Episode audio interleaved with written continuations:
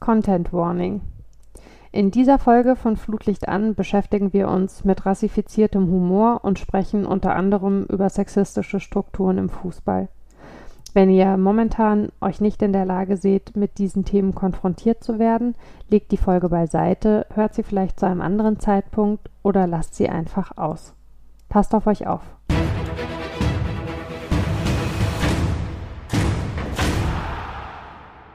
Hallo und herzlich willkommen zu einer neuen Folge Flutlicht an. Das ist die erste Folge im Oktober. Ich hoffe sehr, alle sind guter Dinge und haben positive Augenblicke, die sie genießen können in diesem Herbst, der jetzt angekommen ist. Fußballerisch steht bei den Herren am Wochenende schon wieder eine Länderspielpause an, weil die letzte war ja erst im, äh, vor vier Wochen geschätzt. Die Frauen spielen Freitag bis Sonntag in der Liga. Wir wollen uns heute natürlich auch wieder mit Fußball beschäftigen äh, und wie immer mit Menschen, die sich wiederum in irgendeiner Form mit Fußball beschäftigen, aber dabei vielleicht nicht so im Fokus oder in der ersten Reihe stehen. Das ist die Idee hinter diesem Podcast, äh, diesen Menschen eine Bühne und eine Plattform zu geben. Heute schauen wir äh, aus einer, ich sag mal, äh, sehr theoretischen Warte auf den Fußball. Und bei mir begrüße ich ganz herzlich Solveig Wolfers-Pommerenke. Hallo Solveig. Hallo Mara, vielen Dank, dass ich dabei sein darf. Ja, und ähm, bei dir müssen wir uns heute wirklich äh, besonders äh, herzlich bedanken, weil du nämlich eigentlich flach lagst ne, am Wochenende. Deswegen nehmen wir kurz vor der Ausstrahlung auf, aber du bist äh, frisch gedopt und äh, geölt sozusagen. Also deine Stimme ist natürlich genau. nur geölt. Und ähm, wir werden jetzt äh, hier äh, eine hoffentlich schöne Sendung zusammenfahren. Ich freue mich sehr, dass du da bist. Danke, ich werde mein Bestes geben und hoffe, ich bin so witzig wie sonst auch. du klingst auf jeden Fall schon mal super. Also was auch immer du zum Ölen genommen hast, war gut. Du arbeitest an der Uni in Lüneburg am Institut für englische Sprachwissenschaft. Abgesehen von England als Mutterland des Fußballs klingt das jetzt erstmal nicht nach dem schönen Spiel, aber du hast tatsächlich schon einiges an Forschung betrieben innerhalb des Fußballs. Ähm, für deinen Master an der University of Warwick hast du 2015 eine ethnografische Studie einer A-Jugend zu äh, rassifiziertem Humor und Identität gemacht. Erzähl uns doch mal, was es damit auf sich hat. Genau, also ähm, ich habe damals angefangen, Fußball zu forschen, gar nicht, weil ich jetzt der allergrößte Fußballfan war, ähm, sondern es war so ein bisschen eine pragmatische Entscheidung auch, weil ich gerne in die interkulturelle oder ins interkulturelle Training gehen wollte. Mhm. Und ein sehr guter Freund von mir ähm, war zu der Zeit Fußballtrainer und dann hatte ich einfach einen schnellen Zugang. Und ähm, ich fand Fußball schon immer super spannend, vor allem aber die Stadionerfahrung, jetzt gar nicht unbedingt dass ich dachte, boah, ich muss jetzt irgendwie in die Mannschaft mal reinschauen, hatte dann aber die Chance und dann habe ich total ähm, Feuer irgendwie gefangen, als ich da ja, als ich dann einfach bei der Mannschaft war. Die ethnografische Studie sah so aus, dass ich Beobachtungen durchgeführt habe, ähm, Audioaufnahmen gemacht habe von den Interaktionen der Spieler untereinander und Interviews geführt habe. Und ähm, ich war dann halt quasi dabei während des Trainings, äh, stand am Rand, habe ähm, eben meine Aufnahmen gemacht, bin so ein bisschen mitgelaufen, wie das halt so ging, ohne dass ich im Weg war. Und genau, dann habe ich am Ende mir eben alle meine Daten angeschaut. Das waren eben mehrere Stunden Audiomaterial, habe mir das durchgehört und habe geschaut, okay, was ist jetzt das, was am meisten auffällt? Weil ich bin explorativ daran gegangen, sprich, ich wollte schauen, äh, wie sprechen die eigentlich miteinander. Mhm. Und dann ist Humor erst aus den Daten heraus als ähm, der Fokus so herausgekommen. Okay. Und dann habe ich eben gemerkt, so okay, hier werden super viele rassistische Stereotypen benutzt im Humor. Ähm, und habe dann eben daraus ähm, ja diesen Fokus entwickelt und habe mir angeschaut, wie wirkt eigentlich der rassifizierte Humor. Ähm, ich sage bewusst rassifiziert und nicht rassistisch. Ähm, wenn es rassistische Beispiele in meinen Daten sind, dann benenne ich die auch klar so. Es gibt aber auch viel selbstgerichteten Humor. Und dann ähm, möchte ich als weiße äh, Person jetzt nicht sagen, okay, das ist aber trotzdem Rassismus. Klar sind es rassistische Stereotypen oft, aber wenn es zu so einem Empowerment führt, ähm, gerade unter beispielsweise schwarzen Spielern in dieser bestimmten Mannschaft, dann ähm, nenne ich es eben rassifizierter Humor. Okay. Ähm, ich schreibe aber eben auch immer auf Englisch, deswegen ja, fällt es mir manchmal schwer, das auf Deutsch zu machen. Und rassifiziert kam dann eben erst so im Laufe der Zeit, als ich äh, immer wieder auch eben auf Deutsch ähm, über die Forschung gesprochen habe. Okay. Gan ja. Ähm, ich würde gerade, also bevor, also erstmal super spannend, bevor du ähm, das noch weiter ausführst, würde ich gerne nochmal zwei, drei Schritte zurückgehen. Ähm, also logischerweise äh, kannst du und sollst du auch gar nicht verraten, äh, bei was für einem Verein du da warst. Aber kannst du vielleicht ein bisschen was dazu sagen? Ähm, wie bist du mit dem Verein in Kontakt gekommen? Musstest du mehrere Vereine anfragen? Gab es da Vorbehalte oder gab es dann eben am Ende auch einen Verein, der der Sache sehr offen gegenüberstand? Was waren da so deine Erfahrungen? Also während des Masters war es tatsächlich total einfach, weil wie gesagt mein ähm, Kumpel dort Trainer war und der hat es dann direkt quasi über, also übernommen für mich diese Verhandlung, okay. hat mit der Mannschaft gesprochen, mit dem Co-Trainer und dann war das alles gar nicht so schwierig. Ähm, in der Promotion, aber da sprechen wir wahrscheinlich später auch noch genau. drüber, da war es ein bisschen schwieriger weil ich dann eben so ein bisschen höher greifen wollte, was jetzt das professionelle, äh, professionelle Level angeht. Ja. Ähm, aber da, ja, es ging recht schnell und recht einfach zu meinem Erstaunen. Ja, das ist wirklich erstaunlich. Und ähm, das war ja eine Jugendmannschaft, ne? Genau. Ähm, das heißt, die waren wie alt etwa? Zwischen 17 und 19 Jahren. Und das hieß dann für mich, dass ich ähm, teilweise eine Unterschrift der Erziehungsberechtigten brauchte und ähm, genau, ich habe dann über die Forschung aufgeklärt und eben so einen Informationsbogen mitgegeben und so einen Consent Sheet, wo die dann selbst unterschreiben sollten oder eben dann die Erziehungsberechtigten. Und ähm, dann durfte ich in der Folge eben die Audioaufnahmen machen und es waren auch alle Spieler damit einverstanden, dass ich ähm, genau die Forschung durchführe. Und äh, wir sprechen ja nachher auch noch so ein bisschen äh, oder auch äh, ein bisschen mehr äh, über deine Rolle als Forscherin in dem Ganzen. Aber jetzt erstmal nur so auf den ersten Eindruck geschaut. Ähm, wie war denn das erste Zusammentreffen mit den Spielern? Äh, hattest du das Gefühl, ähm, die konnten was damit anfangen? Fanden die das seltsam? Waren die nervös? Waren die offen? Wie kann ich mir das vorstellen? Oh, ich kann mich ganz schwer erinnern. Ich weiß nur noch, dass ich super nervös war. ähm, weil ich eben mich auch auf dem Fußballplatz jetzt nicht so wohlfühle im Sinne von, ich kann kein Fußball spielen. Ja.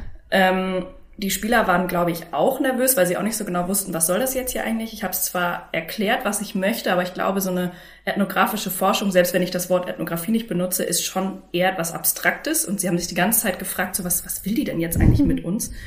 Ähm, und dann habe ich es auch, weil ich eben am Ende die Interviews durchgeführt habe, ähm, nicht mit allen Spielern, aber mit einigen, habe ich es dann in den Interviews auch nochmal so ein bisschen erklärt um ähm, auch so diese, so eine Skepsis irgendwie abzubauen, die ja schon durchaus vorhanden war. Aber sie haben eher mich eigentlich ganz nett aufgenommen und ich war dann, ich muss gerade überlegen, im Master waren es, glaube ich, drei Trainingseinheiten, wo ich komplett da war, haben mich immer mehr aufgenommen. Das habe ich ganz klar gemerkt. Also auch wenn man dann irgendwie zusammenstand, wurde ich mit integriert in die Gruppe. Natürlich nicht so wie ein Teammitglied. Ähm, aber genau, die Skepsis ist so ein bisschen abgebaut mit der Zeit. Und was waren das äh, für Momente? Also du hast gesagt, du warst mit in der Kabine und am Platz. Also was waren das so für Situationen, äh, in denen du diese Mannschaft begleiten konntest? In der Kabine war ich tatsächlich nur ähm, für meine Promotionsforschung. Mhm. Ähm, bei der Masterforschung war ich eben echt nur am Platz während des Trainings. Ähm, aber genau das Spannendere ist tatsächlich das in der Kabine, weil ich niemals damit gerechnet hätte, dass ich in die Kabine rein darf, äh, mhm. bei der anderen Mannschaft eben. Ähm, ich weiß nicht, ob ich da jetzt schon ähm, darauf eingehen soll, auf die Promotionsforschung. Mm, kannst du ruhig vielleicht einfach mal so zu dem Kabineneindruck schon was erzählen, wenn du möchtest? Gerne. Ähm, also es war so, dass ich am ersten Tag direkt natürlich eigentlich in die Kabine wollte, als ich da angekommen bin. Ähm, wusste aber auch, dass es vermutlich schwierig wird und ich habe mir natürlich vorher auch Forschung von ähm, anderen ForscherInnen angeschaut und davon wird sehr, sehr selten berichtet. Und ich, ich persönlich weiß von keiner Studie, wo eine Frau, also eine CIS-Frau, bei einer Männer-Fußballmannschaft in der Kabine war. Mhm.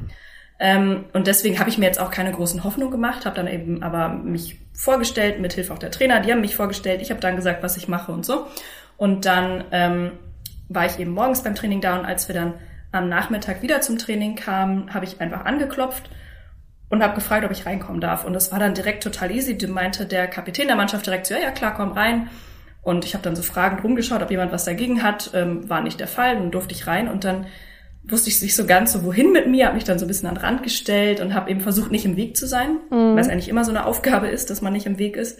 Und dann ab dem zweiten Tag habe ich halt wieder geklopft und dann hieß es auch so, ja, komm rein. Und dann sagte der Kapitän aber so, so also jetzt muss sie doch nicht die ganze Zeit fragen, so jetzt darf sie mal rein, oder?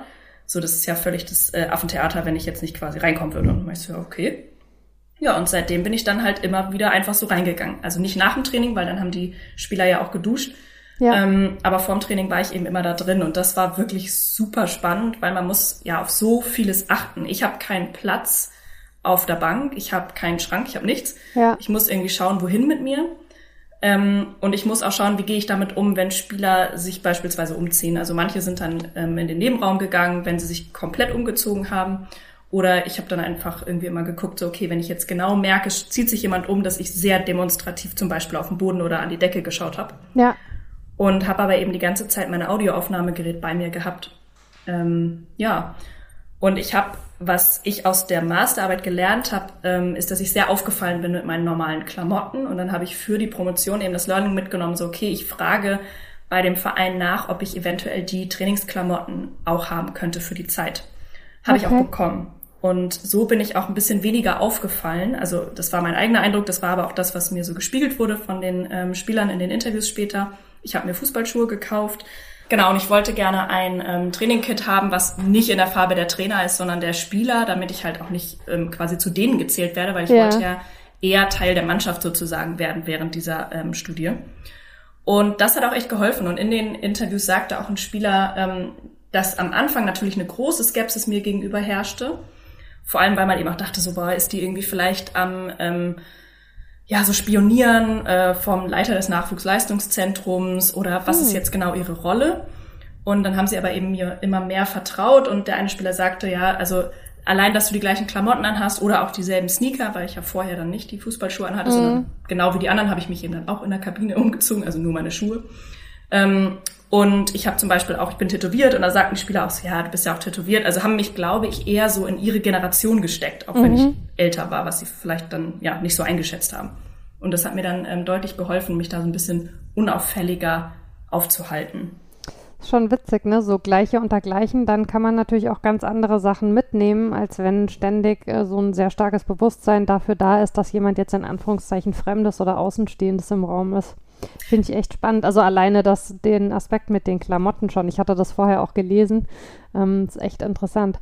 Ähm, springen wir nochmal zurück ähm, zum Master tatsächlich. Mhm. Ähm, du hast gerade gesagt, also ähm, die Thematik äh, mit, mit dem rassifizierten Humor, die hat sich im Prinzip äh, dann so rauskristallisiert äh, durch die Aufnahmen. Also du bist äh, nicht reingegangen und hattest dich da schon festgelegt. Ähm, wie bist du denn dann weiter vorgegangen und also was waren vor allen Dingen auch die Schlüsse, die du für dich aus dieser Sache gezogen hast?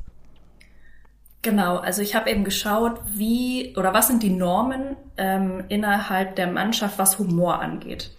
Und rassifizierter Humor war eben ein großer Teil dessen, weshalb das auch so der Fokus geworden ist, also aus den Daten heraus ähm, eben entstanden.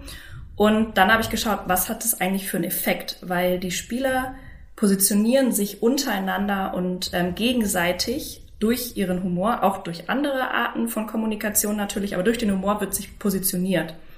Und durch die Bedienung von ähm, Stereotypen, das ist jetzt nicht immer nur, ähm, ja, es geht nicht immer nur um zum Beispiel Hautfarbe, es geht aber auch um Kultur, Religion, also es geht um unterschiedliche ähm, Dinge, teilweise auch so Nationalstereotypen, ähm, dass sie dort eben so Subgruppen, die temporär vorhanden sind oder sprachlich konstruiert, sprachlich mhm. verhandelt, ähm, genau, dass die Subgruppen entstehen und das aber ein Teil dessen ist, wie innerhalb dieser Mannschaft Zusammenhalt ausgehandelt wird. Hier auch Hierarchien? Auch Hierarchien, absolut. Ähm, das war, also als ich dann in der Lage war, tiefer in die Daten zu schauen, was dann aber eben erst äh, im Doktor der Fall war, ähm, da hatte ich eben viel mehr Daten und da konnte ich auch sehen, okay, wer hat eigentlich welche Rechte quasi überhaupt ja. so eine Art von Humor zu benutzen. Weil jetzt der jüngere Spieler, der vielleicht noch nicht so lange mit der Mannschaft ähm, trainiert, weil er von außen kam, ähm, und nicht so ein Eigengewächs vom Verein ist, der hat vielleicht nicht dieselben Rechte wie jetzt einer, der schon länger da spielt. Obwohl sie beide beispielsweise einen ähm, Hintergrund haben, den man benutzen könnte für Stereotypen Humor. Ja. Ähm, kannst du vielleicht mal ein Beispiel dafür nennen, was da so für, für Sprüche oder so waren? Ähm, also was zitierfähiges? Ja, also es war tatsächlich von bis. Ähm, ich überlege gerade etwas, was ein bisschen harmloser war. Genau, Zum Beispiel, womit wir jetzt niemanden ähm, äh, angreifen oder genau, triggern. Ähm, genau. Ähm, ein Beispiel war, das war vor einem ähm, Freundschaftsspiel. Da haben die Spieler der Mannschaft sich den Platz angeschaut, also einfach den Rasen ähm, ausgecheckt. Und dann lief Musik. Ähm, und dann haben sie angefangen zu tanzen und dann wurde so ein bisschen sich darüber lustig gemacht, so wer denn wohl wie tanzt. Also mhm. guck mal, hier der typische Allmann kann nicht tanzen. Ähm, und dann hieß es zum Beispiel, ähm, dass jemand einen Tanz vorführt mit so einem Taschentuch in der Hand. Ich kann leider keine Nation nennen, weil es natürlich auch dann die Identität der Spieler mhm. ähm, eventuell ja, ähm, zeig, ja, zeigen könnte. Nicht ganz, aber ich möchte nicht, dass ich das überhaupt irgendwie sagen kann. Ja. Ähm, aber genau, dann ging es irgendwie darum, wer denn wie tanzen kann. Und dann gab es unterschiedliche Stereotypen, die eben bedient wurden. Und da wurde sich dann ähm, kollektiv tatsächlich ähm, drüber lustig gemacht. Ähm, das war so ein Beispiel. Eines der härteren Beispiele. Brauchen ähm, wir gar ähm, nicht. Also nee, okay. das müssen wir tatsächlich ja gar nicht. Nur, dass Sehr man gut. so ein bisschen mal äh, sich was vorstellen kann. Und ähm, würdest du sagen oder konntest du das nach dem Master tatsächlich auch ähm, schon sagen oder war die Datenmenge dafür zu klein? Ähm, war es eher so, ähm, du hast vorhin von dem, ich glaube, selbstgerichteten Humor hast du es genannt. Mhm. Ne? Was, was war denn häufiger, der selbstgerichtete oder der fremdgerichtete? Es war tatsächlich der Fremdgerichtete ähm, häufiger. Ähm, aber das war auch gar nicht nur rassifizierter Humor, den ich mhm. mir angeschaut habe. Also im Master schon, ähm, in der Promotion nicht. Ähm, aber der Fremdgerichtete war definitiv häufiger. Da hat man sich dann aber auch über andere Sachen, wie zum Beispiel, ob jemand jetzt gut spielen kann, lustig gemacht. Mhm. Ähm, also solche Sachen ähm, kamen dann auch immer wieder. Es ging dann, also es gibt so ein ähm, Teasing Continuum, heißt das, von ähm, Boxer und Cortes Conde. Das wurde entwickelt und da geht es darum, dass man wie man jemanden quasi so äh, ärgert, dass es, also auf eine humoristische Art und Weise, wie das äh, auf einem Kontinuum ähm, dargestellt werden kann. Also zwischen Nipping, Bonding oder Bonding, Nipping, Biting. Also so ein, ähm, ja, so ein vereinender Humor, also sehr ähm, jemand, wo man sich quasi, also unter der Mannschaft wäre das dann so ein verbrüdernder Humor, dass mhm. man sich gemeinsam über jemanden äh, lustig macht zum Beispiel. Das ähm, stiftet total den Zusammenhalt. Dann äh, Nipping ist so ein bisschen, wenn man sich über jemanden lustig macht, aber immer noch auf eine sehr äh, freundliche Art und Weise. Und Biting kann dann schon ein bisschen aggressiverer Humor sein. Also sowas, ähm, zum Beispiel Put-Down-Humor. Das wäre dann von, dass man jemanden wirklich so auch so ein bisschen ähm, runter macht. Aber eben auf eine humoristische Art und Weise. Und ob dann der Humor etwas ist, was man einfach nur so benutzt, um zu sagen, so, naja, war ja nur lustig gemeint. Ja äh, oder ob das wirklich lustig gemeint ist, da ist es, ja, übersteigt natürlich leider das, was ich sagen kann als ähm, ja, Sprachwissenschaftlerin. Ja. Ähm, aber das ist so diese Bandbreite an Humor, ähm, die benutzt wurde. Und ähm, der rassifizierte Humor, der war eben auch äh, diese komplette Bandbreite, aber der selbstgerichtete Humor ist eigentlich meistens Bonding. Okay. Ähm, genau. Und ähm, äh, noch eine, also einfach Verständnisfrage oder aus Interesse heraus. Ähm, ich weiß gar nicht, ob das tatsächlich deine Daten dann auch hergeben, aber ähm, es gibt ja einmal, würde ich vermuten, äh, den, den humoristischen sprachlichen Umgang äh, untereinander, also innerhalb mhm. der Mannschaft, aber dann ja vermutlich nach Spielen oder sowas auch bezogen, beispielsweise vielleicht auf eine gegnerische Mannschaft. Hast du da, dir das auch angeschaut? Jein. Also der Humor unterhalb der Mannschaft ist total kontextspezifisch. Mhm. Ähm, es gibt so ein ähm, Framework, das nennt sich Community of Practice und da bedeutet es, dass ähm, man quasi innerhalb einer so, eines sozialen Gefüges, sei es jetzt eine Freundesgruppe oder eben aber eine Fußballmannschaft, eine komplett eigene Art ähm, des Umgangs miteinander hat. Die wissen auch die, ja, wie man das bedient, wie man das benutzt und wo auch teilweise die Grenzen sind. Die werden aber neu ausgehandelt. Mhm. So, das ist schon mal auf jeden Fall spezifisch für diese Mannschaft. Ich weiß zum Beispiel auch, dass ich mit, weiß ich gar nicht, meiner Familie zum Beispiel eine Art von Humor habe, die ich mit äh, meinen FreundInnen nicht teile, zum Beispiel. Und das wissen sie auch. Das Problem ist, ich hätte super gerne Daten gehabt, ähm, wo es darum geht, dass man sich über andere Mannschaften ähm, echauffiert oder lustig macht. Das wäre aber wahrscheinlich in der Kabine nach den Spielen gewesen. Okay. Ähm, und da war ich eben leider ja nicht drin. Ja. Ähm, von daher habe ich da fast gar keine Daten zu, leider. Okay. Ähm, bevor wir dann tatsächlich auch zur Promotion kommen, ähm, noch äh, eine Frage zum Master. Du hast gesagt, du hast dann auch die Interviews geführt. Mhm. Ähm, hast du die Interviews geführt, nachdem du die Daten aus diesen Audioaufnahmen schon angeschaut hattest? Also sprich, war der Schwerpunkt da schon klar? Nicht ganz. Ähm, dadurch, dass ich in England studiert habe, musste ich nach Deutschland fliegen, um die Daten zu erheben und hatte nicht so super viel Zeit. Und habe mir dann nicht alles anhören können. Also mein Fokus war noch nicht ganz klar. Das heißt, ich habe in den Interviews noch relativ breit gefächert gefragt, habe aber natürlich trotzdem schon einen Eindruck gehabt, okay, wie haben die eigentlich ungefähr miteinander ähm, kommuniziert? Ja. Und deshalb waren die Interviews da noch nicht so ganz ähm, spezifisch, wie es dann später in der Promotion zum Beispiel der Fall war. Aber kannst du vielleicht das ein oder andere Beispiel nehmen, was das dann so für Fragen waren? Also was für Themen hast du dann mit denen abgedeckt? Ich habe zum Beispiel gefragt nach der eigenen Rolle im Team, also wie sie sich wahrnehmen mhm. ähm, und wie sie das Team beschreiben würden, einfach auch um zu schauen, okay, wird hier vielleicht schon direkt deutlich, dass sie sagen, es gibt Gruppierungen innerhalb der Mannschaft, die ich ja gesehen habe, die durch den Humor ähm, konstruiert wurden und das war total der Fall. Also in beiden Forschungen ähm, sagten die Spieler so, ja klar, wir haben Gruppierung. Also, also es war mal ganz witzig, weil dann hieß es, naja, wir sind ein Team und wir ziehen alle am selben Strang. Mhm. Aber ja, klar, wir haben Gruppierung. Und ähm, ein Zitat aus der Masterarbeit war zum Beispiel so, ja, wir haben die Deutschen und die Ausländer zum Beispiel. Okay. Und interessanterweise, ähm, ich weiß jetzt gar nicht genau, wie es bei der Masterarbeit war, bei der Promotion war es ein ähnliches Zitat, also wirklich super ähnlich. Ähm, und es hatten aber fast alle Spieler ähm, die deutsche Staatsbürgerschaft zum Beispiel. Also wie die Spieler selbst ähm, sich quasi positioniert haben und wer gehört jetzt wozu, ähm, das haben sie eben selber untereinander so ausgemacht. Dann hatten beispielsweise manche Spieler ähm, zwei unterschiedliche Staatsbürgerschaften oder generell einen Migrationshintergrund oder wurden migrantisch gelesen untereinander.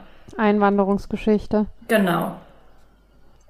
Ähm, und das war dann eben das, was sie so benutzt haben untereinander, um zu sagen, so ja, ja, wir sind schon unter, also unterschiedliche Gruppierungen. Ähm, und aber dann, ja, und das hat sich eben auch gespiegelt in der Art, wie sie miteinander gesprochen haben, aber dann trotzdem gleichzeitig, dadurch ist es halt ein total komplexes Thema, auch so dieser ähm, Humor, egal welcher Art, haben sie sich als Ganzes, als Team konstruiert wiederum, um diesen Zusammenhalt ähm, ja, auszuhandeln es ist schon erstaunlich, wahrscheinlich ja nicht mal, sondern dann eher, ähm, ja, ich weiß gar nicht, wie bedauerlich würde ich es tatsächlich aus einer persönlichen Warte nennen, äh, dass, dass die Trennlinien und die Gruppierungen dann in so einem Team doch wieder äh, an genau diesen Merkmalen festgemacht werden, ne? von sich aus, wo man ja eigentlich, ähm, ja, also die Hoffnung hätte, äh, dass genau das kein Thema spielt und dann ist es in dem Fall offensichtlich zumindest auch wieder so gewesen. Absolut.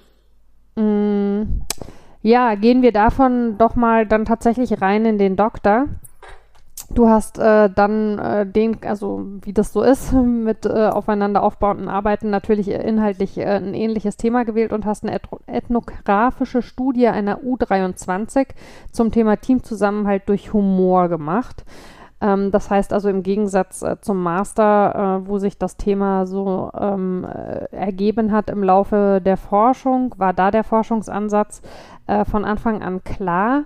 Ähm, mich würde zum einen mal interessieren, inwieweit das das Arbeiten schon verändert und zum anderen ähm, dann nochmal zurück zu der Frage vom Anfang, äh, wie, wie bist du da dann mit dem Team zusammengekommen? Ähm, also tatsächlich war der Forschungsfokus ähm, gar nicht unbedingt klar. Also ich hatte natürlich super dolles Interesse, das weiter anzuschauen, das Thema Humor, ähm, konnte aber nicht davon ausgehen, dass das jetzt wieder etwas ist, was die Kommunikation zwischen dieser anderen Mannschaft charakterisiert. Ähm, als ich dann aber angefangen habe, die Audioaufnahmen zu machen, habe ich eben gemerkt, so okay, es ist hier wieder äh, total präsent. Und ähm, dann war eben rassifizierter Humor ein Teilkapitel meiner Arbeit, weil es mhm. eben wieder so äh, vorkam. Also es war, ich weiß jetzt nicht, ob es Zufall ist oder ob das jetzt schon aussagt, okay, das ist einfach sehr prominent ähm, innerhalb von Fußballmannschaften oder eben ja männlich und maskulin dominierten Fußballmannschaften. Ähm, aber es kam eben wieder aus den Daten. Äh, genau, dann einmal der Schritt zurück. Wie kam ich eigentlich zu der Mannschaft? Ich habe die Promotion angefangen und hatte dann so die Idee, so ich möchte jetzt unbedingt mit einer Profimannschaft zusammenarbeiten. Den Zahn wollte mein Betreuer und auch ähm, KollegInnen aus meiner Uni wollten mir den direkt ziehen, weil das total schwer sei und die hatten das schon probiert und so. Und ich wollte es aber eben trotzdem probieren und habe versucht einfach so mein Netzwerk zu aktivieren, teilweise noch aus Abi-Zeiten und habe so ein bisschen Kontakte bekommen und auch über ähm, die Forschung eben aus der Masterarbeit hatte ich auch so ein bisschen Kontakte und habe dann ähm, insgesamt, ich glaube, am Anfang waren es vier Vereine überhaupt kontaktiert Ähm, zwei hatten Interesse, überhaupt mit mir zu sprechen. Und bei den beiden habe ich auch gepitcht. Mhm. Ähm, das eine war ein sehr großer Termin äh, mit mehreren Leuten, die anwesend waren. Es lief total super, meiner Meinung nach. Die wollten dann plötzlich ganz viel von mir, weil ich meine, man muss natürlich, wenn man sagt, so, okay, ich würde gerne bei euch Daten erheben, muss man natürlich auch was zurückgeben und habe ja. dann gesagt, so, ich, äh, also gibt es etwas, was euch interessiert, ähm, dann könnte ich darauf achten. Ähm, und bei dem einen ist eben nichts geworden, wo diese vielen Menschen dabei waren, wo ich dachte, dass es klappt, aber das war eigentlich ganz bedauerlich, weil ich dann ähm, die einzige Person, die nicht anwesend war, war der neu eingestellte Sportpsychologe des okay. NLZ. Und mit dem habe ich mich dann aber nochmal getroffen. Es war auch ein total nettes Gespräch. Aber der hatte dann so ein bisschen den Eindruck, okay, dass ich betreuungsintensiv quasi wäre, was natürlich komplett das Gegenteil ist von dem, was ich gerne sein möchte, weil ich möchte nicht, dass mir jemand auf die Finger schaut, weil dann kann man die ähm, Forschung knicken. Ja. Ähm, aber es war so ein bisschen so ein, ich glaube, so ein Kompetenzgerangel. So, gerade neu eingestellt, so was, was will die jetzt hier in diesem mhm. Bereich? Bei einem anderen Verein wiederum habe ich ähm, dem Leiter vom NLZ ähm, meine Idee vorgestellt und habe eben gesagt, dass ich mir anschauen möchte, ähm, wie die Spieler untereinander kommunizieren. Habe noch nicht gesagt, bei welcher Mannschaft, aber bei einer Mannschaft.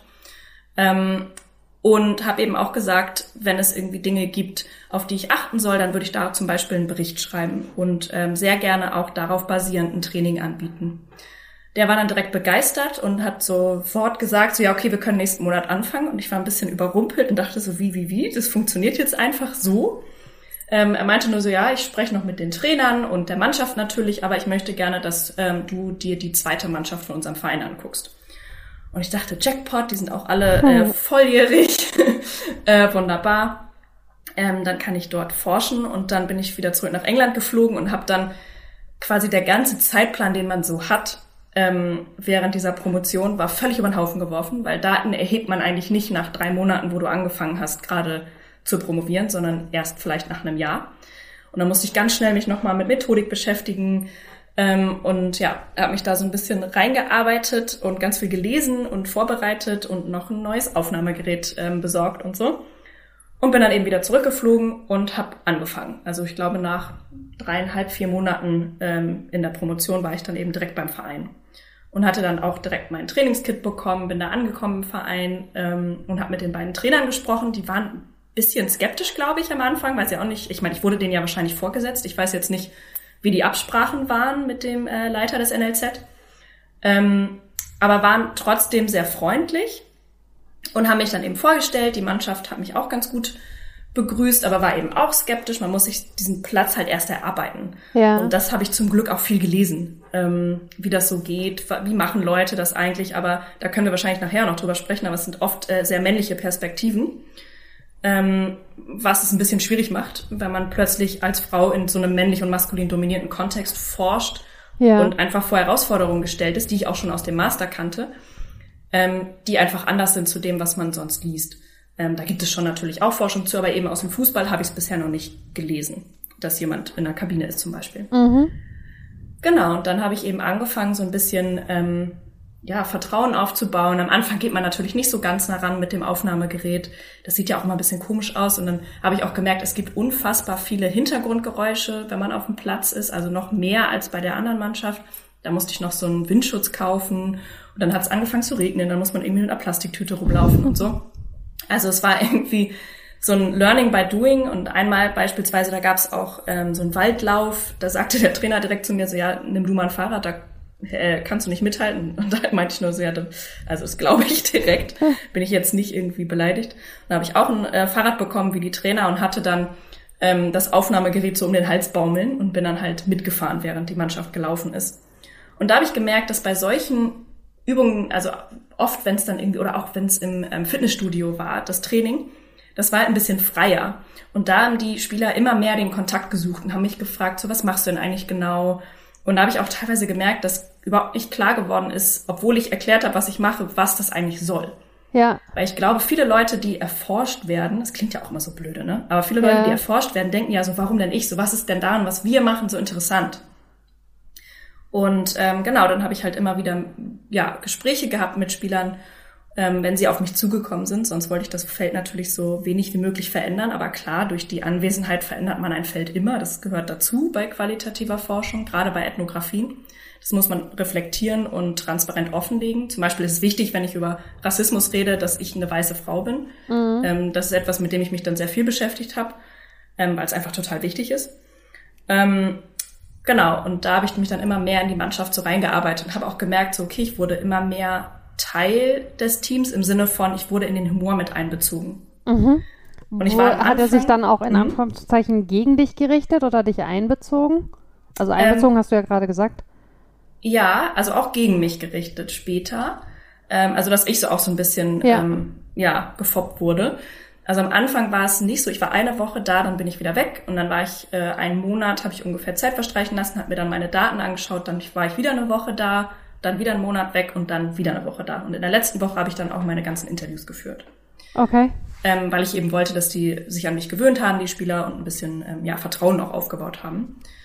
Ähm, genau, und ich, glaub, ich würde sagen, so ungefähr ab der zweiten Woche fing es an, dass ich halt immer mehr so integriert wurde. Also auch beispielsweise beim ähm, Aufwärmen oder so, dass der Ball mir zugepasst wurde. Da stieg schon immer die absolute Panik in mir auf, weil ich dachte, was mache ich denn jetzt? Aber ging eigentlich ganz okay.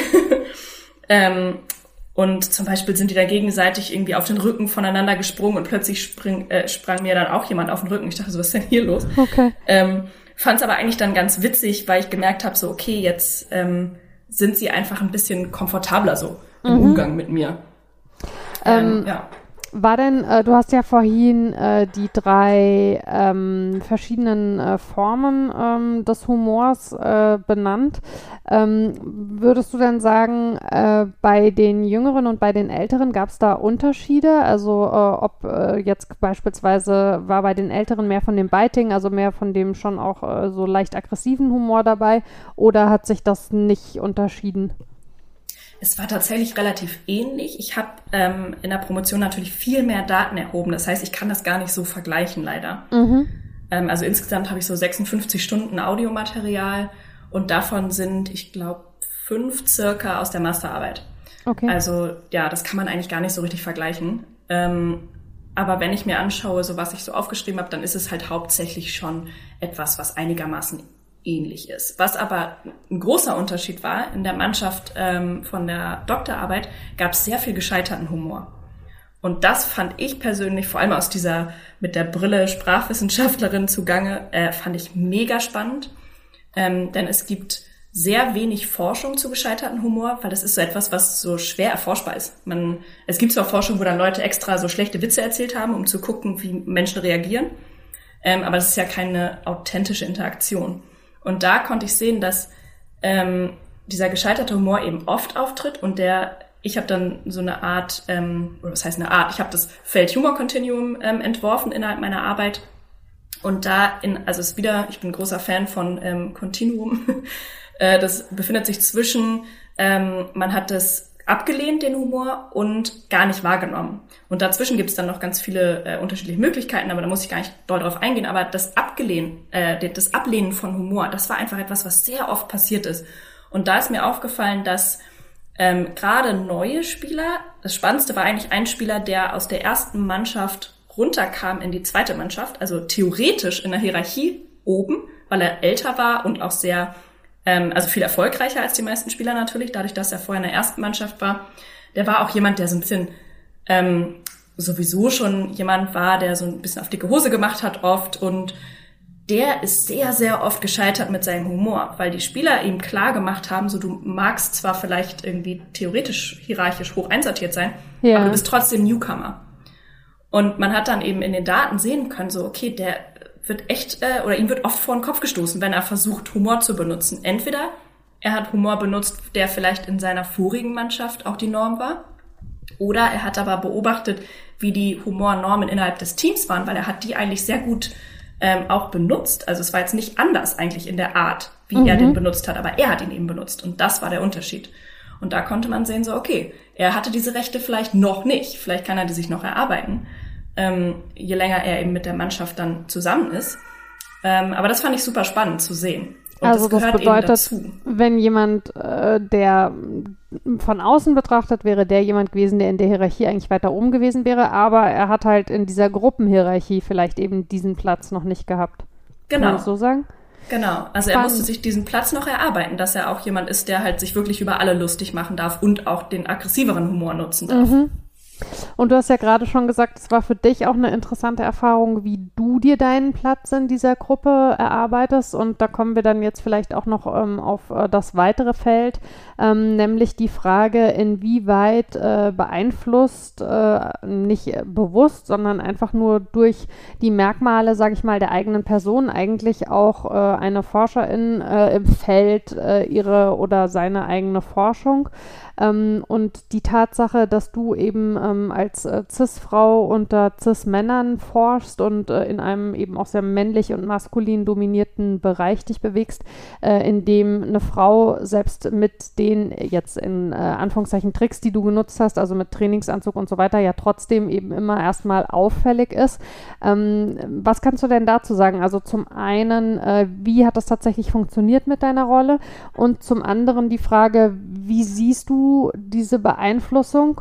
Und ähm, ohne jetzt alle Fragen auf einmal zu stellen, aber was ich dann ganz spannend fände, ist die Frage, ähm, was muss man quasi auch ähm, ja in Kauf nehmen, ähm, um diese Rolle in der Gruppe zu erarbeiten? Ja, also viele Fragen. Ähm, man wird oder Mensch wird immer Außenseiter sein, wenn man nicht Teil der Gruppe ist. Mhm. Zu einem gewissen ähm, Maße. Man kann sich da, Mensch kann sich da aber reinarbeiten, also in dem Fall dann ich. Ähm, ich argumentiere in, was habe ich in ähm, so Vorträgen gemacht und auch in Dingen, die ich jetzt ähm, geschrieben habe, dass es durchaus möglich ist, wenn man eine ethnografische Studie macht, dann hat man ja Wissen über die Normen innerhalb des Kontextes, also ich innerhalb dieser Mannschaft. Mhm. Und deren kann ich mich ja bedienen, weil ich die ja kenne. Und das habe ich irgendwann auch gemacht. Ähm, also natürlich bin ich aufgefallen und ähm, es gab entweder so ein bisschen so ein Gentleman-Verhalten, dass mir dann Plätze, so ein Platz angeboten wurde oder sowas. Ähm, das war dann etwas, wo dann eben ich oder mein Gender ähm, konstruiert wurde mhm. ähm, in Interaktion, auch mit Trainern ähm, des Vereins. Also es kam immer wieder auf. Da habe ich dann eben auch ja viel drüber gesprochen. Tue ich auch sehr gerne, weil ich das super wichtig finde, ähm, weil ich finde, da wird ja zu wenig drüber gesprochen mhm. in der mhm. Uni gerade, ähm, wenn es um Forschungsmethoden geht, also qualitative Forschungsmethoden. Ähm, es gab aber eben auch der Fall, wo wir vorhin eben auch schon drauf kamen, dass ich dann plötzlich auch ähm, so die Zielscheibe war, was Humor anging. Mhm. Und ähm, um so ein Beispiel zu nennen, das war ein Auswärtsspiel äh, mit der Mannschaft und ich glaube, es war 4-0 äh, ging es aus. Es war eine sehr gute Atmosphäre, sie waren sehr gut drauf und wir sind in so einen Gasthof gefahren und dort wurde dann eben zu Abend gegessen mit der gesamten Mannschaft plus äh, Physio, Trainer. Ähm, also alle waren dabei und alles waren Männer und eben ich dann mitten äh, drin am Tisch. Ich habe mir dann einfach dreisterweise quasi mitten in der Mannschaft den ähm, Platz gesucht, ähm, war aber eigentlich auch nie ein Problem, weil der mir meistens auch angeboten wurde. Mhm. Und ähm, da gab es so zwei Situationen. Einmal bin ich auf Toilette gegangen und habe mein Aufnahmegerät auf dem Tisch liegen lassen. Als ich wieder zurückkam, schallendes Gelächter, sagte einer der Trainer direkt so, oh, das hättest du mal nicht machen sollen.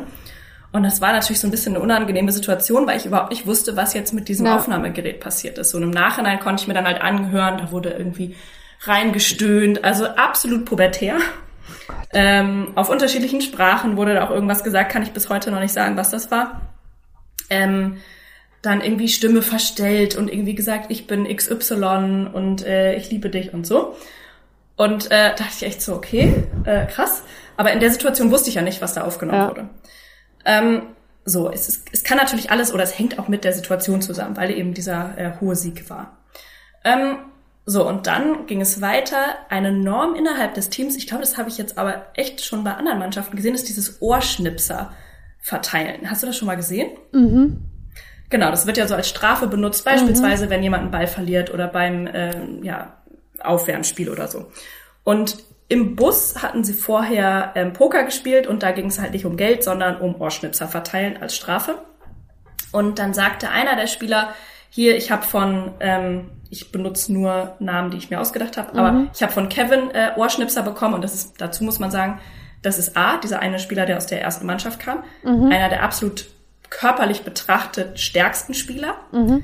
Und ähm, der andere Spieler, der eben, ähm, ich nenne ihn Simon, ähm, der diese Schnipser bekommen hat, ist eher auf der anderen Seite der körperlichen mhm. Skala sozusagen. Und er sagte so, oh, guck mal an, hier, ich habe von Kevin diese Schnipser ans Ohr bekommen, guck dir mal seine Finger an. So nach dem Motto, es tat total weh. Ähm, so, und Kevin nahm das dann direkt auf und sagte so, ja, und guck mal, was ich mit meinen Fingern machen kann. Und hebt die so in die Höhe, streckt die so zu einer obszönen Geste. Mhm. Ähm, und ich muss zugeben, ich fand es in der Situation ganz lustig, habe mit allen da mitgelacht. Und dann dreht er sich aber zu mir um und sagt, nur die Dame einmal weghören, bitte. So, und dann war ich natürlich, also es war so still, alle haben mich angeguckt und ich wurde also einmal, wenn man das jetzt also als Linguistin völlig auseinandernehmen will, dann ist es, werde ich als Dame adressiert, also ist natürlich ähm, feminin weiblich konnotiert, dann aber auch total förmlich ja. ähm, werde ich da rausgehoben, also auf ganz viele Arten ähm, werde ich marginalisiert, unter anderem, weil ich auch einfach angesprochen werde und diesem, ähm, diesem Sexgespräch irgendwie ähm, nicht zuhören soll, das jetzt für die Männer reserviert ist. Und ähm, in dieser Situation wusste ich ja auch nicht, was ich machen soll, weil ich wusste, okay, das hier ist jetzt so einer dieser Schlüsselmomente, wo man entweder Respekt dazu gewinnt oder eben nicht. Und ähm, ich wusste ja, okay, hier gibt es die Hierarchie, ähm, die orientiert sich eigentlich krass am Alter. Ähm, und ich war eben älter als alle anderen. Und ähm, ich wusste, okay, das ist hier sehr viel so dieser aggressive Humor, beziehungsweise so ein Humor, wo man ähm, die Leute so ein bisschen runter macht und sagte dann nur so, ja, ich bin älter als du. Habe ich ein bisschen witziger rübergebracht als jetzt. ähm, und äh, genau, und dann irgendwie die Mannschaft am Tisch war so, wow, so nach dem Motto, hat sie nicht gesagt.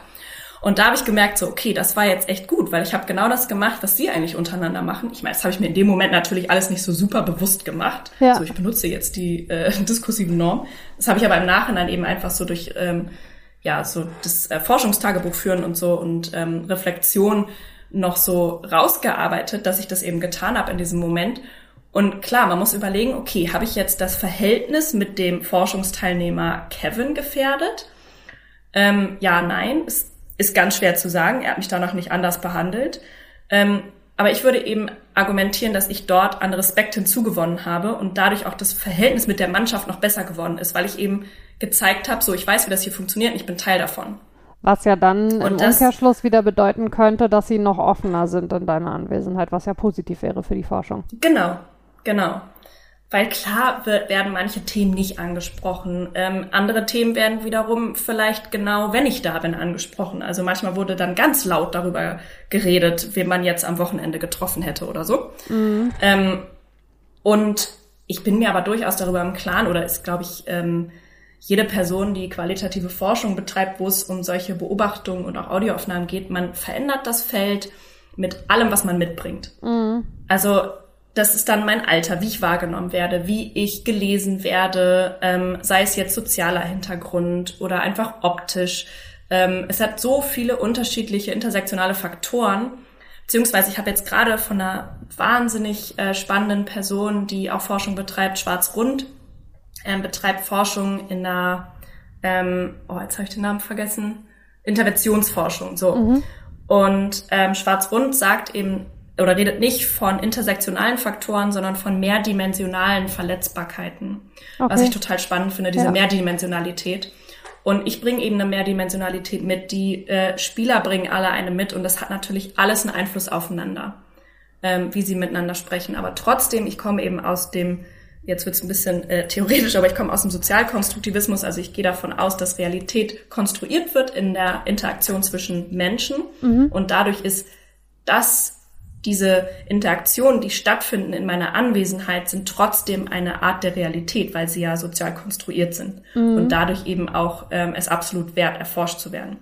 Ich durfte auf einer Konferenz ähm, erleben, wie mir gesagt wurde, ich als Frau kann da doch unmöglich ähm, ja mir irgendwie einbilden, dass ich die Realität von Männern erforschen könne. Da musste ich erstmal ganz schön schlucken und habe dann eben genau das gesagt. So, ich gehe nicht von einer Realität aus, sondern von unterschiedlichen, die eben sozial konstruiert sind.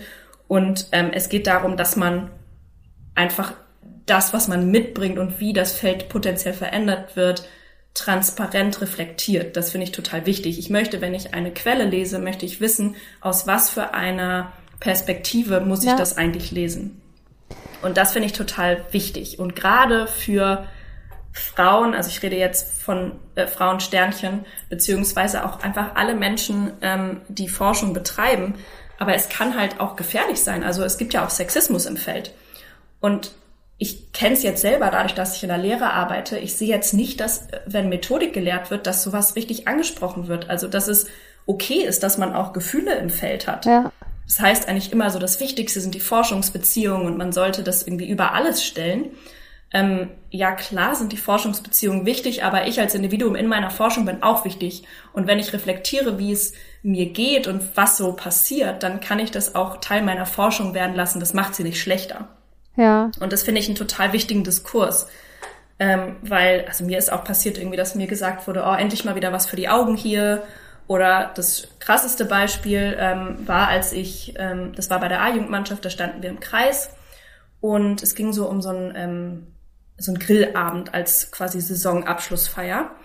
Und dann sagte ein Spieler äh, so ein bisschen mit so einem Augenzwinkern in meine Richtung, sie habe alle, die hier im Kreis stehen, müssen dann auch kommen. Ne? Fand ich noch ganz niedlich, so diese, ähm, ja, so ein bisschen so ein Flirten da. Und dann sagte ein anderer Spieler ähm, über den, der diesen Kommentar gesagt hatte, so ja, er hat hier schon einen Behälter voll Kondome bereitstehen. Mhm. Und da dachte ich so, okay, wow. Und da kannte ich die Mannschaft aber noch nicht so gut und habe auch in dem Moment nicht irgendwie reagieren können, was mich total geärgert hat, weil es so ich dachte, ich habe es dann so ein bisschen für mich selbst gerechtfertigt, so, naja, ich soll das ja auch nicht, ähm, weil man darf halt nicht die Beziehung gefährden. Ähm, aber ich habe mich total unwohl gefühlt und dann ist man eben so trapped quasi zwischen diesem, was so einem gelehrt wird, dass man eben diese Forschungsbeziehung wahren soll und aber den eigenen Einstellungen. Ja. Ähm, ja, und das ja, finde ich, ich eigentlich wichtig. Ja, total. Ich finde es ähm, auch echt erschreckend, also dass genau diese Mechanismen, ähm, ja, wie man sie, muss man ja leider sagen, weil man auch selber als Frau im Fußball unterwegs ist, halt fast schon erwarten würde, dann tatsächlich auch in so einem Forschungskontext und auch relativ schnell eben zutage treten. Mhm. Ähm, ich würde auf den Sexismus gerne gleich nochmal zurückkommen, nicht weil es so ein furchtbar angenehmes Thema ist, sondern weil ich es äh, in dem Kontext wichtig finde. Ähm, was ich aber erstmal noch äh, kurz äh, zumachen wollte, als Thema, du hast angesprochen, äh, den ja Kollegen, der dir gesagt hat, äh, du könntest, also du, ob du dir eigentlich einbildest, du könntest in einem männlich geprägten Feld ähm, Forschung betreiben. Was ich an der Geschichte besonders spannend finde, äh, oder also was heißt spannend? Ich meine, eigentlich ist es ja fast schon absurd, so diese Selbsteinschätzung und die Fremdeinschätzung, äh, die da häufig ähm, in all diesen Bereichen, ja, also die Forschung ist ja auch an vielen Stellen äh, sehr männlich äh, dominiert. Mhm. Äh, der Fußball ist es auch und ähm, wenn du dann noch im Fußball forschst als Frau, dann äh, kriegst du es quasi von zwei Seiten. Ähm, genau. Also dass dir der Kollege dann hinterher noch im Austausch äh, eines seiner Bücher äh, geschickt hat, äh, in denen es um Frauenfußball geht. Genau. Äh, wo man sich so denkt, also was ist das denn, was stimmt denn da nicht? Wie kann man denn auf der einen Seite sagen, du als Frau hast quasi kein Recht oder keine Kompetenz, um dich mit Männerfußball auseinanderzusetzen, aber er als Mann kann sich mit Frauenfußball auseinandersetzen. Da steckt so eine ja, Hybris drin, die ja auch eine Form von Sexismus wieder ist, also die ja auch eine Abwertung darüber ist, äh, dass er mittels seines äh, Geschlechts, äh, mittels seines Genders äh, natürlich also alle Bereiche äh, total durchdringen kann. Mhm. Äh, und bei dir ist es halt aber eben eine Blockade. Also genau. da braucht man schon auch ganz schön starke Nerven wahrscheinlich, um sich das jeden Tag wieder anzutun. Ähm, Was mich in Sachen äh, der Forschung noch interessieren würde, äh, hast du denn äh, zwischen dem, was du beobachtet hast äh, in Sachen rassifiziertem Humor und dem, ähm, was im Bereich Sexismus äh, humoristisch äh, quasi verpackt war, Parallelen gesehen? Mm, jein. Also der rassifizierte Humor, da war ich dadurch, dass ich eine weiße Person mhm. bin, ähm, nicht mit quasi Zielscheibe. Das war auch, also nur innerhalb der Mannschaften. Ähm, und der sexistische Humor war dann entweder im Gespräch über Dritte mhm. oder ähm, wenn es dann um mich ging. Also das war so der hauptsächliche Unterschied. Sonst die Art und Weise, wie jetzt Humor gemacht wird, war eigentlich, also es ist oft relativ ähnlich. Okay. Ähm, von daher ja, gibt es da gar nicht so große Unterschiede, eben hauptsächlich nur in welche Richtung bewegt es sich da. Genau, und ähm, es ging tatsächlich eher selten ähm, explizit um so Männlichkeiten. Also teilweise dann, ähm, ob jetzt jemand irgendwie gut spielen könne. So, da kann man das mit rein interpretieren, dass es halt um so eine ähm, athletische Identität geht, die, ähm, oder es wird zumindest gesagt, dass ganz oft bei ProfisportlerInnen die athletische Identität so im Vordergrund steht und die ist dann im Fußball ja oft mit so einem Männlichkeitsbild verknüpft. Ähm, das gab es manchmal, aber sonst ja, gab es da kein, keine Form des sexistischen Humors untereinander. Okay. Und ähm, in das, was aber dir gegenüber an sexistischem äh, oder sexualisiertem Humor passierte, ähm, hat ja dann genau dieses ähm, Männlichkeitsideal und auch dieses äh, Athletikideal auch wieder reingespielt, oder? Also bei so eine Geschichte mhm. wie das mit dem hier steht ein Eimer Kondome bereit, also das äh, soll ja genau das vermitteln hier so hö, hö, hö, und dann ja. äh, kann er aber die ganze Nacht und so weiter. Genau.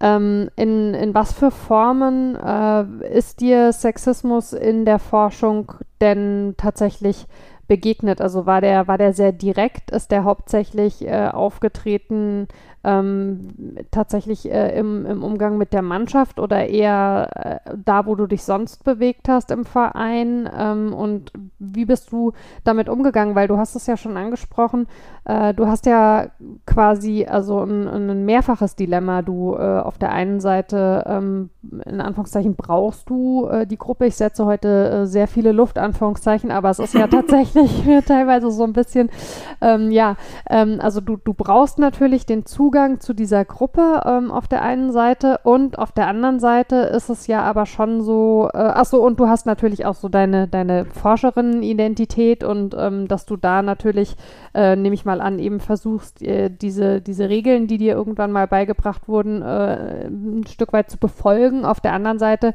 stellt man vielleicht eben in der Realität äh, fest, nicht jede dieser Regeln äh, funktioniert und auch gerade eben nicht in dem Feld, in dem man sich bewegt und mhm. ähm, hat vielleicht auch einfach keine Lust, sich den Kram anzuhören, Forschungsansatz äh, hin oder her.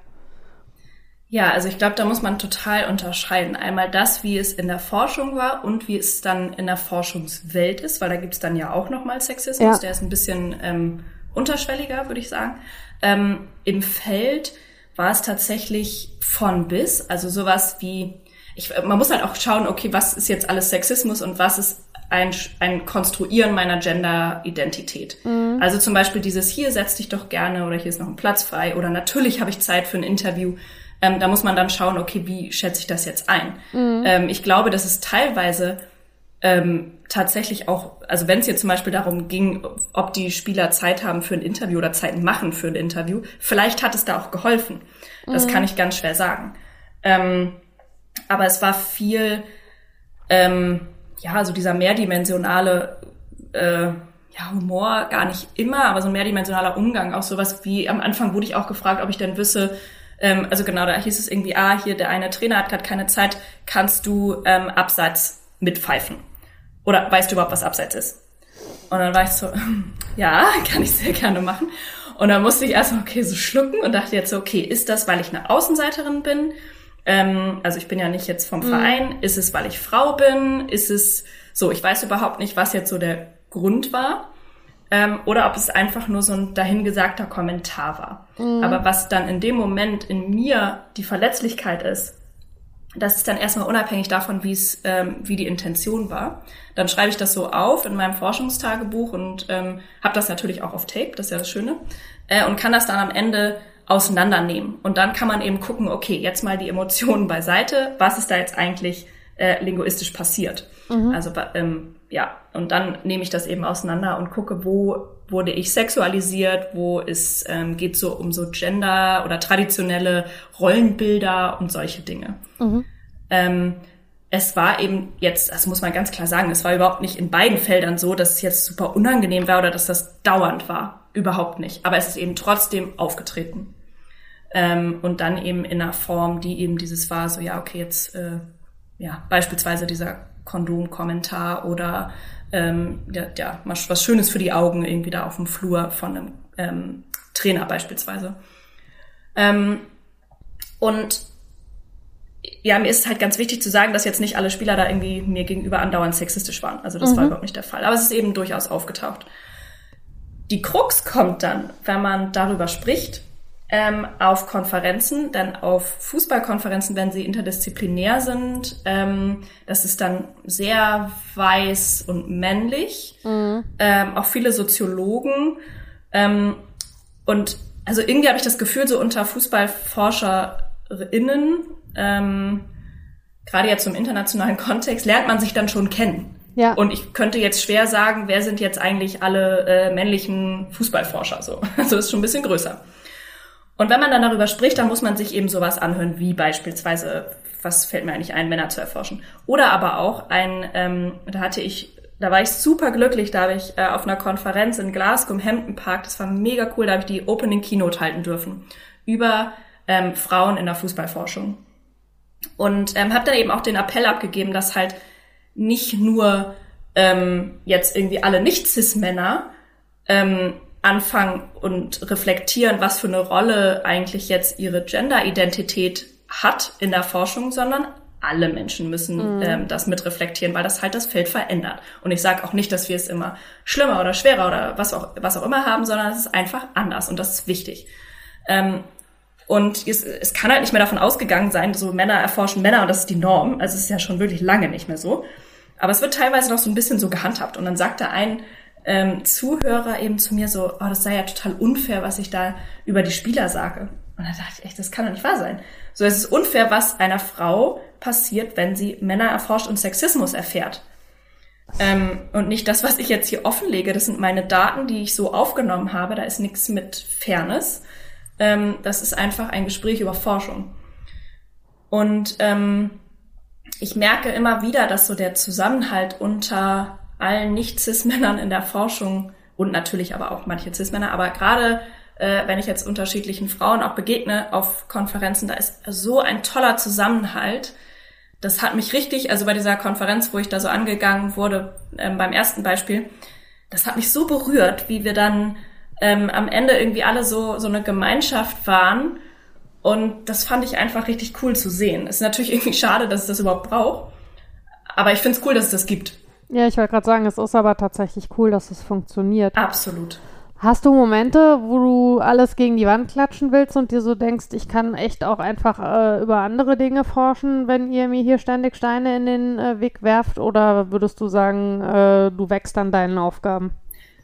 Äh, ich wachs absolut an den Aufgaben. Also ich fand's immer absolut fantastisch, diese Forschung zu machen, auch wenn es Sachen gibt, wo ich denke, so, boah, es war jetzt echt nicht nötig. Ich bin gut darin, Sachen an mir abprallen zu lassen. Ich werde auch ab und an, vor allem rückwirkend, wenn ich mir das dann so angucke, ähm, sauer. Aber das Schöne an der wissenschaftlichen Arbeit ist ja, dass ich es total auseinanderrupfe und analysiere und dadurch wird es halt sehr gut ähm, verarbeitet, weil es ja auch mhm. also rationalisiert wird. Und das ist halt super. Und ich finde es ein totales Privileg, überhaupt forschen zu dürfen. Ähm, und dass ich überhaupt in dieser Mannschaft forschen durfte, fand ich auch ein absolutes Privileg und fand es immer mega. Und innerhalb der Forschungscommunity ähm, bin ich noch lange nicht fertig. Also da bin ich sehr laut. und ähm, ich, ja, ich glaube, ich mache mir immer mal wieder ein paar, Feinde will ich jetzt nicht sagen, aber Leute, die denken so, boah, Mann, die äh, ja, man hat aber eine große Klappe so, aber das finde ich gut. So, ich bin gerne laut und ich finde das total wichtig, dass wir darüber sprechen.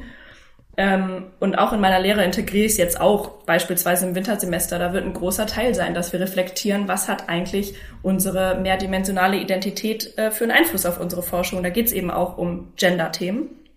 Ähm, von daher, ja, ich glaube, ich wachse da immer dran. Also ich fühle mich jetzt sehr gut gewappnet irgendwie, was so Fragen angeht oder Kritik. Da bin ich eigentlich relativ ähm, gut ausgestattet mit so einem dicken Fell. Und ähm, klar bin ich jetzt auch interessiert, irgendwie im Frauenfußball zu forschen. Ne? Das ist jetzt nicht so, dass ich jetzt irgendwie denke, so ich mache jetzt aus Trotz nur Männerfußball. Mhm. Ähm, aber erstmal muss man sowieso dann schauen, wenn man dann plötzlich äh, nicht mehr die Doktorarbeit schreibt, wo man ja machen kann, was man will quasi. Ähm, zumindest war es dort in England so. Ähm, jetzt bin ich eben angestellt und muss gucken, wo ich überhaupt forschen darf, in Anführungsstrichen. Mhm. Weil man muss natürlich gucken, was sagt das Institut. Da mache ich auch ein spannendes Projekt gerade. Äh, ein Teil ist aber auch, dass ich meine Doktorarbeit eben ähm, in ein Buch verwandle. In Deutschland muss man das ja, in England nicht. Ich möchte es aber trotzdem machen. Ähm, und bin jetzt gerade so in den letzten Zügen mit dem Verlag auch, dass wir so den Vertrag aushandeln. Bin da mega glücklich drüber, dass es ähm, tatsächlich passieren wird. Und dann wird das eben Buch über Zusammenhalt und, und Humor im Fußball. Mhm. Ähm, und das ist dann so, dass ich es nochmal, ja, vertiefen kann und ich hoffe, dass so die Zukunft weitergeht im Fußball. Ähm, wenn aber auch nicht Fußball, dann auch ähm, durchaus andere Sportarten. Also wir haben in unserer Forschungsgruppe in England ähm, auch schon mit dem Ama englischen Amateur-Boxverband zusammengearbeitet oder wir haben mit einer Netz, ähm, wie heißt es auf Deutsch, äh, Korbballmannschaft zusammen ähm, und hatten dann ähm, eine Veröffentlichung über Leadership, wie das passiert und so. Also ich bin offen generell im Sport, aber möchte sehr gerne im Fußball weiter sein, weil ich das einfach super faszinierend finde und ähm, ja, sehr gerne im Stadion bin, was ich natürlich in meiner Forschung bisher selten war, aber es gibt auch super viele tolle FanforscherInnen. Äh, ich glaube, da ist das Feld, also nicht abgedeckt, da gibt's immer noch was zu erforschen, aber das ist äh, sehr gut bedient. So, ich würde super gerne innerhalb von Mannschaften weiter forschen, weil das, gerade wenn man jetzt über sowas wie Rassismus auch redet, ne, werden ja ganz viele Profifußballer ähm, immer wieder vor die Kamera gezerrt und irgendwie als Testimonials benutzt, aber mhm. es schaut sich halt kaum jemand an, wie sieht's eigentlich in den Mannschaften innen aus? Ähm, ja. Leben die eigentlich die Ideale, die sich der Club immer ja, auf die Fahnen schreibt? Und das finde ich halt sehr wichtig. Sehr, sehr spannend. Ähm, ich danke dir ganz herzlich für diese Einblicke. Äh, wirklich, also ähm, mal was ganz anderes heute, aber ähm, sehr cool und sehr wichtig auch, finde ich. Äh, vielen, vielen Dank für deine Zeit. Vielen Dank, Mara. Ich habe mich total gefreut. Ich hoffe, es war jetzt nicht zu durcheinander und ich freue mich einfach mega, mich in deine wunderbaren, tollen GästInnen einreihen zu dürfen. Oh, das ist ja schön. Ja, ähm, es war übrigens überhaupt nicht durcheinander und verwirrend, sondern es äh, war sehr, sehr spannend. Und ähm, ich danke an dieser Stelle wie immer auch den HörerInnen ähm, für das äh, fortwährende Interesse, für die äh, sehr intensive Begleitung dieses Podcast-Projekts, für die vielen Nachrichten, die ich bekomme. Ähm, ihr könnt für mir wie immer gerne schreiben an wortpiratin.marapfeifer.de. Ähm, ihr erreicht mich äh, auf Twitter und Instagram als Wortpiratin. Ihr könnt mir schreiben, wenn ihr Gästinnenwünsche habt, wenn ihr Feedback habt, Kritik oder Lob. Freut mich äh, alles. Und ähm, ja, dann bleibt mir nur noch zu sagen, äh, passt auf euch und aufeinander auf.